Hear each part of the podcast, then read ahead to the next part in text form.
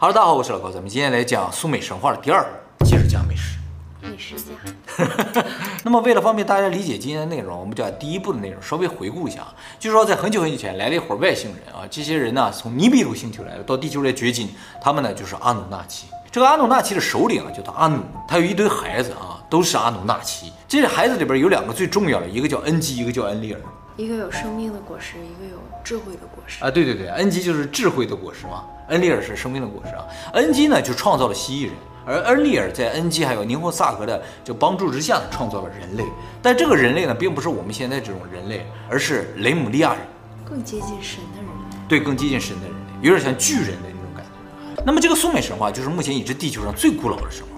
由于苏美神话中也提到了大洪水，提到了造人，提到了半神半人，和后来这个埃及神话、希腊神话、北欧神话、中国神话、日本神话，甚至圣经啊，都有点像。所以有些人相信啊，这个苏美神话有可能是世界上所有神话，甚至圣经宗教的原点。但是苏美神话当中说到了一个事情啊，其他神话中都没有提到，而这个没有提到的点啊，仔细想想是有点恐怖的，就是所有神话中啊都提到了造人这件事情，比如说女娲造人的，普罗米修斯造人的。但是不管哪个神话都没说到为什么造人啊，比如说哈，像女娲造人说的是为了排解寂寞造人，像这个圣经里边说造人就一笔带过，说第六天造了人，然后造完人神就特别喜欢人。普罗米修斯呢也说按照神的样子造了人，但也没说为什么造，唯独苏美神话当中说了为什么造人。苏美神话中说造人是为了替代神去做苦力，就挖金子嘛，所以人实际上是神创造了一个机器人，一个奴隶而已。这个目的啊，后来就被所有的神话给放弃了，就不说了，就含糊其辞了。那为什么苏美神话说，他们别人不说了？因为可能造人有各种各样的目的，其中。做苦力是一个目的，啊，他也有爱人的目的啊。后来发现这个做苦力的目的不太好，不太重要，于是就给删掉了。就好像父母生我们，就为了养老嘛，为了我们的人生，为我们的发展，是吧？养老这个理由就没有那么重要，所以一般父母就不提了。主要还是要强调爱，啊，就是神对人的爱，父母对我们的爱，这是关键了。所有神话在这个地方达成了一致，只有最古老的苏美神话傻呵呵的把它写出来了。而从这个角度来说了，苏美神话应该不是瞎编，说这么直白了是吧？这瞎编应该编得更好一点啊。而这个吉尔伽美什就是苏美神话中非常非常重要、非常核心的一个人物，因为他介于神话和史实之间。就是吉尔伽美什是历史上确实存在的这么一个人，现在发现的泥板要证据要证明他确实存在，但是关于他的描述全都是神话。也就是说，不知道他是神还是人，而且呢，半神吗？啊，对对对，而且史实上也确实这么写的，他是半神，三分之二神，三分之一人。他妈妈是神，他的妈妈是神，他的爸爸是人，但是人也不是我们这种人，是雷姆利亚人，就是巨人那种。吉尔伽美什呢是出现在苏美王表上的，在苏美王表上记载呢，他在位一百二十六年，从他开始寿命越来越短的。啊，对，其实在他之前也有点变短了，但是从他开始就明显变短。他父亲在位多久？他的父亲是苏美第一王朝的国王，在位一千两百年，那都算是人，所以吉尔伽美什应该是更靠近我们的人，而他的父亲应该是更靠近神的人。那我们现在知道吉尔加美什历史都是来自于叫《吉尔加美什史诗》，是一个粘土板，呃，事实上不是一个，是十二块拼在一起呢，是一个故事。这些粘土板都是距今四千多年的，但是啊，它们其实不是吉尔加美什史诗的原版。现在发现了啊，这些粘土板是在四千年前的一个拷贝，原版在哪儿不知道，到现在没有发现。拷贝的都是四千，对对，原版有可能六千年那么吉尔加美什呢，是苏美文明中乌鲁克古城的王，虽然叫古城，但其实就是一个国家，在那个时候城就是一个国家。那乌鲁克古城的遗迹呢，现在也发现了，在伊拉克南部，这里边的东西呢都距今六千多年，是当时世界上最大的一个国家啊，也是苏美文明中心的一个城市。吉尔加美什啊，三分之二是神，三分之一是人。他拥有神的力量和智慧，但是没有神的寿命。神的智慧不是和人的智慧是差不多的吗？对，也就是说，咱们可能是三分之一神，就神的智慧，没有力量和寿命啊。他的母亲啊，这个神呢叫宁松，其实叫宁什么呢？都是恩基那一侧的。恩基的老婆叫宁霍尔萨格。那么据说啊，吉尔伽美什是个巨人啊，样貌非常的帅气。而且又有神的力量、智慧和速度呢，所以是一个非常完美的形象。但是呢，他终究不是神，所以呢，在神界是没有地位的，就神都鄙视他，拜神拜人不行。那么为了得到天神的肯定啊，吉尔加美什呢就特别勤奋，想通过自己的努力呢把苏美文明发扬光大，以证明自己的实力。于是他就每天很努力的工作，而且呢要求周围所有的人也一样的努力。但是，但是啊，周围的人他毕竟不是半神半人，也没有他的力量，没有他的速度，没有他的智慧，所以就过得特别的辛苦。而如果不能达到吉尔加美什的要求的话，人就会受到惩罚。所以在普通人看来，吉尔加美什就是一暴君。那么老百姓呢，每天都在祈愿说，希望啊天神能够惩罚吉尔加美什。说你看这个国王多坏啊，天天让我不停的干活，累死我了。那么天神的阿努得到了这个消息之后呢，就决定惩罚吉尔加美什。怎么惩罚呢？他就派遣去了一个野人呢，这个野人也是个巨人，叫恩奇杜。恩字辈的，恩字辈的，哎，算是应该是比较厉害的啊。他呢是阿努直接创造出来的，哎，不是神也不是人，算是雷姆利亚人那种的。这是残暴的巨人，残暴的巨人。这家伙平时跟野兽生活在一起，没有人性，就让他呢去制止吉尔加美什的暴政。吉尔加美什听说天神要派下来野人来对付他呢，也有点害怕。恩奇杜毕竟是阿努直接创造出来的这么一个巨人也好，怪兽也好，直接获得了神力嘛。但吉尔加美什毕竟是个半神啊，虽然他遗传了神的力量，但身体还是人的身体，所以打不过恩奇杜的可能性是有的。再加上嘛，恩奇杜他没有人性啊。那你跟他说什么都说不通了，他把你打死的可能性都有。所以啊，这个吉尔加美什就想，我得想一招来对付他。他想了什么招呢？就是他送给恩奇杜一美女。这么老套。而这个恩奇杜虽然是个野兽，看到美女之后，居然被美女感化，产生了人性。现在的人送了美女都会失去人性。那么恩奇杜虽然被感化了，但是他原本的任务就是去收拾这个吉尔加美什嘛，他就找到吉尔加美什，两个人呢就打起来了。由于两个人都是巨人嘛，力量也特别的大啊，打得天昏地暗。而恩奇杜在和吉尔加美什的交战过程中，第一次感觉到了和人交流的这种快乐。他以前是个野兽啊，没和人打过交道。他和吉尔加美什打起来了啊，突然觉得哇，好爽快啊！最终呢，他被吉尔加美什所感动。两个人成了生死之交，成了好朋友了，不打不相识。哎，不打不相识，其实和现在的电影没啥区别。六千年前的电影也是这样演。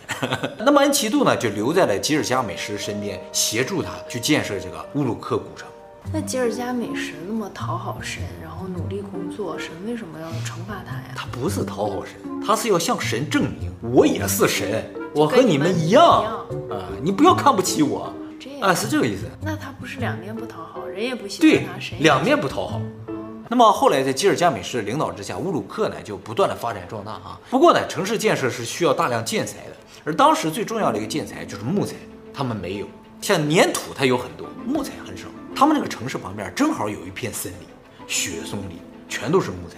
他们就想上那个雪松林去采木头，结果发现这个森林里边有一个森林守护者，也是一个神呐、啊，叫做胡姆巴巴。长得跟个麒麟一样，就是泥板上没说它像麒麟，泥板上说嘴啊像龙，脸像狮子，头上有犄角，身上有鳞片，后边有个蛇的尾巴，还有鹰爪，那不就是麒麟吗？这个胡姆巴巴是阿努的孩子，就是跟恩基恩利尔是一辈儿的，所以也是属于特别厉害的神，是恩利尔把他派在这守护大自然的，守护这片森林的，所以理论上吉尔加美什是没有可能战胜胡姆巴巴的。但是城市建设又需要这个森林里的木材，于是吉尔加美什就联合恩奇杜把这个胡姆巴巴给干掉了。他们俩这么厉害啊？主要可能恩奇杜更厉害一点吧。吉尔加美什主要是出策略、智慧，智慧。恩奇杜主要出力量。干掉之后呢，这个乌鲁克的发展就越来越快了。而从这个时候开始啊，乌鲁克的人民就是苏美人民啊，开始渐渐拥护吉尔加美什，发现这个家伙呢不是一个暴君，而是单纯为了整个国家的发展而努力的家伙。那么吉尔加美什干掉胡姆巴巴这个事情，后来被阿努的女儿叫爱与战争之神伊南娜知道，不是雅典娜啊？对对，后来希腊神话叫雅典娜，在苏美神话也叫伊南娜。伊南娜呢，一看这个吉尔加美什长得又帅啊，又能打败天神啊，智慧出众啊，就特别喜欢。于是呢，就找到吉尔加美什向人家求婚，咱们俩结合。吉尔加美什把他给拒了，为什么呢？因为啊，这个伊南娜口碑不好。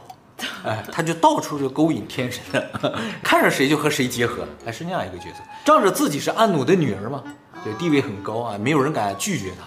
不过吉尔加美什把他拒绝了嘛，他就很生气，找到阿努说：“父亲，居然有人敢拒绝我，没有把咱们天神放在眼里啊，你得惩罚他呀。”阿努一听非常的生气啊，再加上之前派去恩奇队被吉尔加美什收复了嘛，所以这次呢决定派一个特别厉害的家伙，这个家伙叫古嘎兰纳，是一头天牛。在阿努纳奇这个世界里啊，天牛就是最厉害的神兽。这个古嘎兰娜呢，就下凡到人间啊，去收拾这个吉尔加美什。而吉尔加美什和恩奇都再次联手，把古嘎兰娜也干掉了。这么厉害！当时他们对战的时候啊，这伊南娜就站在天界上，在那看，就要看看这个天牛怎么干掉吉尔加美什。没想到叫吉尔加美什反杀，反杀不要紧，这个恩奇都还把天牛给肢解了，拿着一条牛腿啊，向天上这个伊南娜在那挑衅，在那挥舞啊，说看不看见你的牛？这一下呢，就触怒了天神啊。因为神牛在天界是至高无上的存在，你杀死天牛就跟杀死阿努一样，不可饶恕。于是天神紧急召开大会啊，就讨论说这两个人怎么处理。基尔加美什和恩奇都，大家举手表决吧，他们两个人必须死一个。可是天牛都打不过他们呀。啊，对啊，就是他俩结合了就能战胜天神嘛。天神就怕这个事儿啊传出去了，一旦传出去，人类知道说啊，原来神不是不可战胜的，只要我们团结一致，神也照样可以打败。所以天神觉得这两个人必须干掉一个，干掉了他们就打不过天神了吗？干掉谁？大家都举手表决啊！一开始所有人都说应该干掉吉尔加美什，但是里边有一个公平正义之神呢，叫做沙马什，他就不同意。他说啊不能够干掉吉尔加美什，要干掉就干掉恩奇都。为什么呢？因为恩奇都啊就是一野人，而吉尔加美什是统治人类的王，你干掉了人类的王，人类必反。而这个干掉个野人无所谓，再加上吉尔加美什是半神嘛，有一半神的血统，而恩奇都只是一个造物。最终大家觉得啊，这个有道理，于是下了一个诅咒，把恩奇都干掉。这么简单？一句话，恩奇都就死了。那当初费那劲干什么？不不，当初又派神兽，又派恩奇都来，是为了展示神威啊。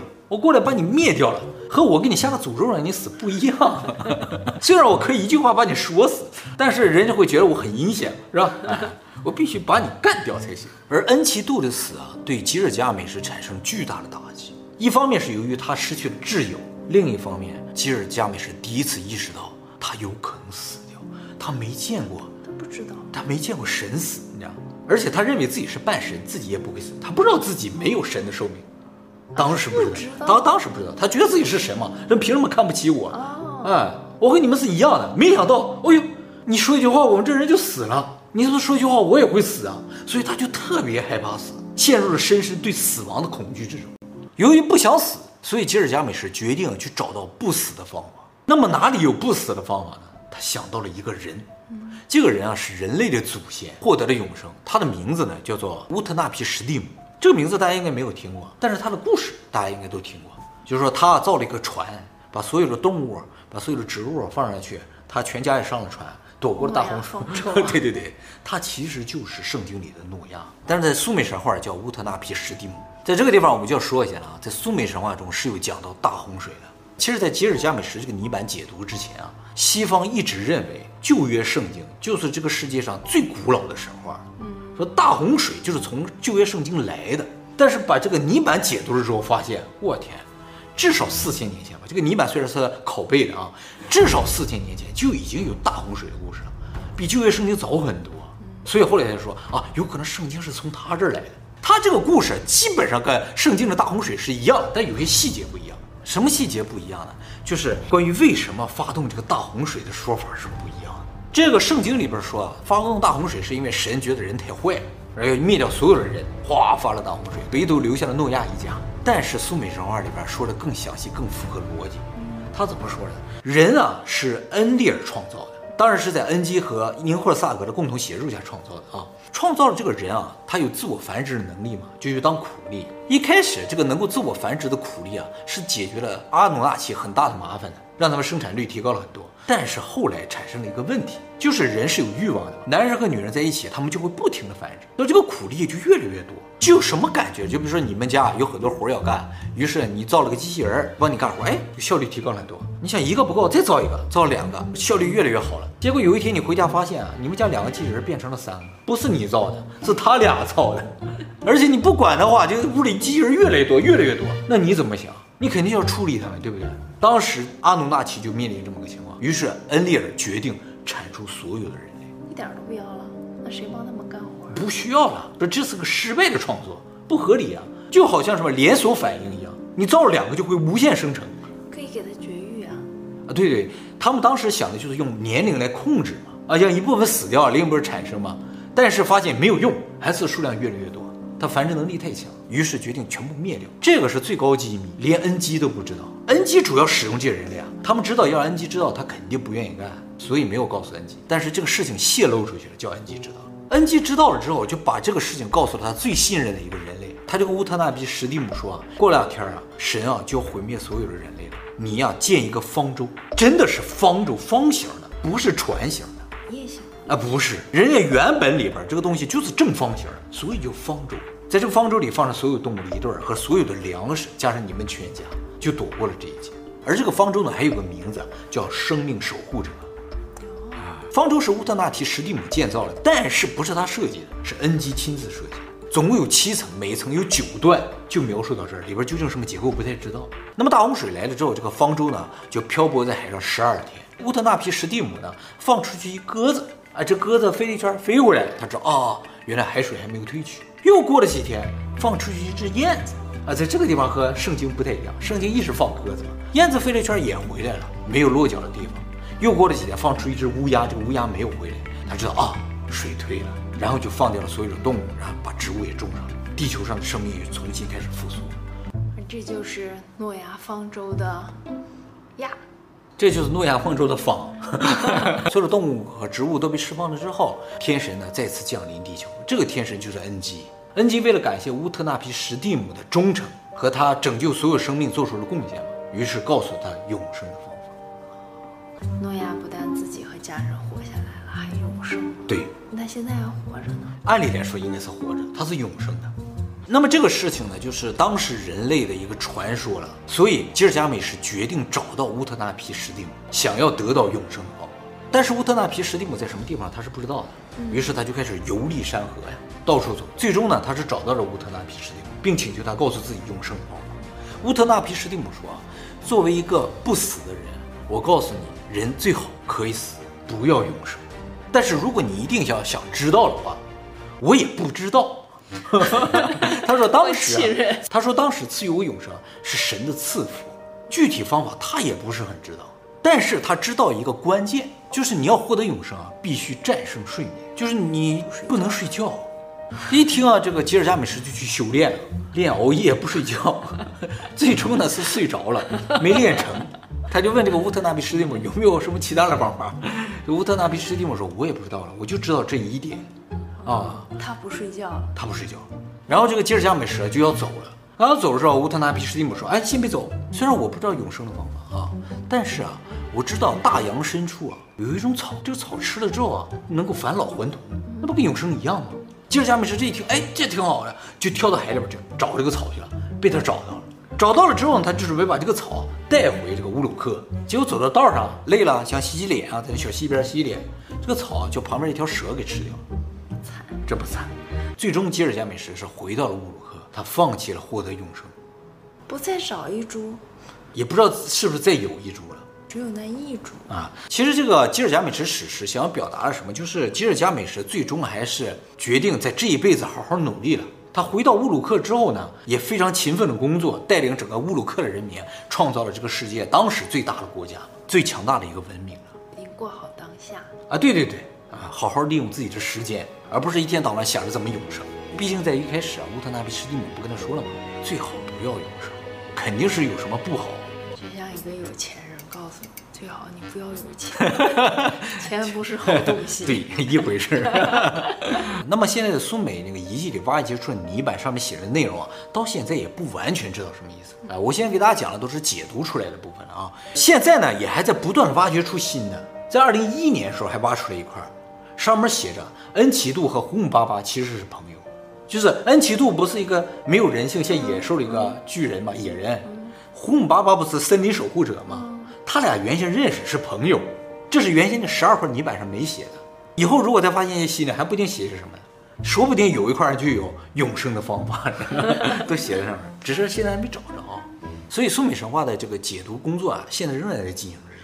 大家可能不知道啊，就苏美文明这个楔形文字作为最古老的文字，它怎么解读？它怎么知道这是什么意思？其实啊，是这样的，就是找四个独立的就古文的这语言学家啊，单独去解读这个苏美的楔形文字，解读同一块泥板。如果大家解读的全都一样，就说明解读出来了；如果解读说不一样，就没解读出来，重新解。那也有可能四个人都解读错了呀。对呀，有可能啊。不过现在看到的这个故事大概是这样，应该差不多。找到永生的方法还没有那个木乃伊那个死亡之书，感觉那个解读快一些。但是啊，死亡之书终究是死去活来，死去活来，那也是永生啊，是永生，但是其实不太好，太折腾 是吧？自愿审判一遍，拿攻略过来，然后就好像总要考试一样，你知道弄不好的话就被怪兽吃掉心脏，永远不可以永生。这就是永住和签证的区别。对，就是老得续签，很奇怪啊。最后啊，我们讲讲这个汉谟拉比法典啊。就我刚才说了，神界开大会决定处罚恩奇杜和吉尔加美什两个中的一个。大部分人都说干掉吉尔加美什，有一个人反对，沙马什。这个沙马什是谁？嗯，沙马什就是正义法律之神嘛，出现在汉谟拉比法典上面。汉谟拉比法典呢，是古巴比伦第六代国王汉谟拉比颁布的一个法律，刻在一个高二点二五米的黑色玄武岩石柱之上，用楔形文字写的。石柱上有两个人，左边这个哈姆拉比是国王，右边呢就是沙马什，是个神啊。就说人的这个权利啊，这国王的权利是天神所赐的。那么这个汉谟拉比法典呢，是一九零一年法国考古队在古城苏萨发现的。苏萨你记得吗？苏萨诺。对对对。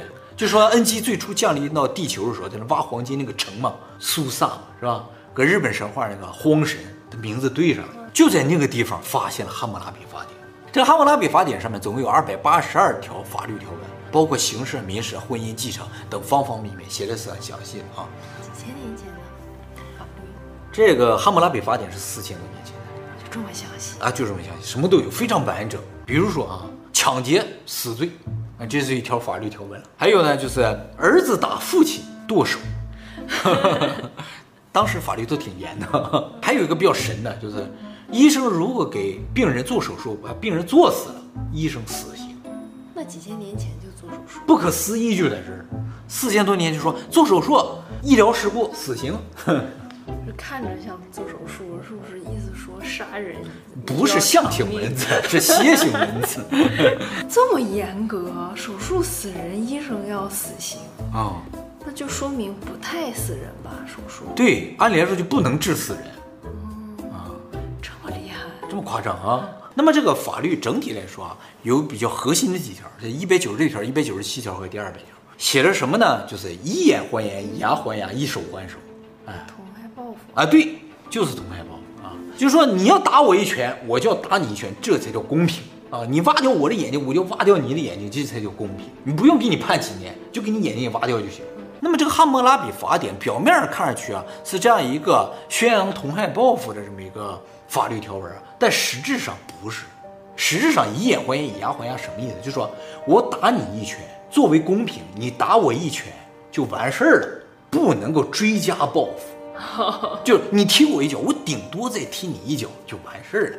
你挖掉我的眼睛，我顶多挖掉你的眼睛，咱就扯平了。不能我挖掉你眼睛，你把我打死，这是不可以的。是为了限制这种追加报复，就是追加报复特别容易引发战争的。就比如说，我看你一眼，看你一眼咋的？我要把你给打了，这就不行，这就不行，这最多看你一眼就对，你看了我一眼，我也看你一眼就完事儿了，不能追加报复。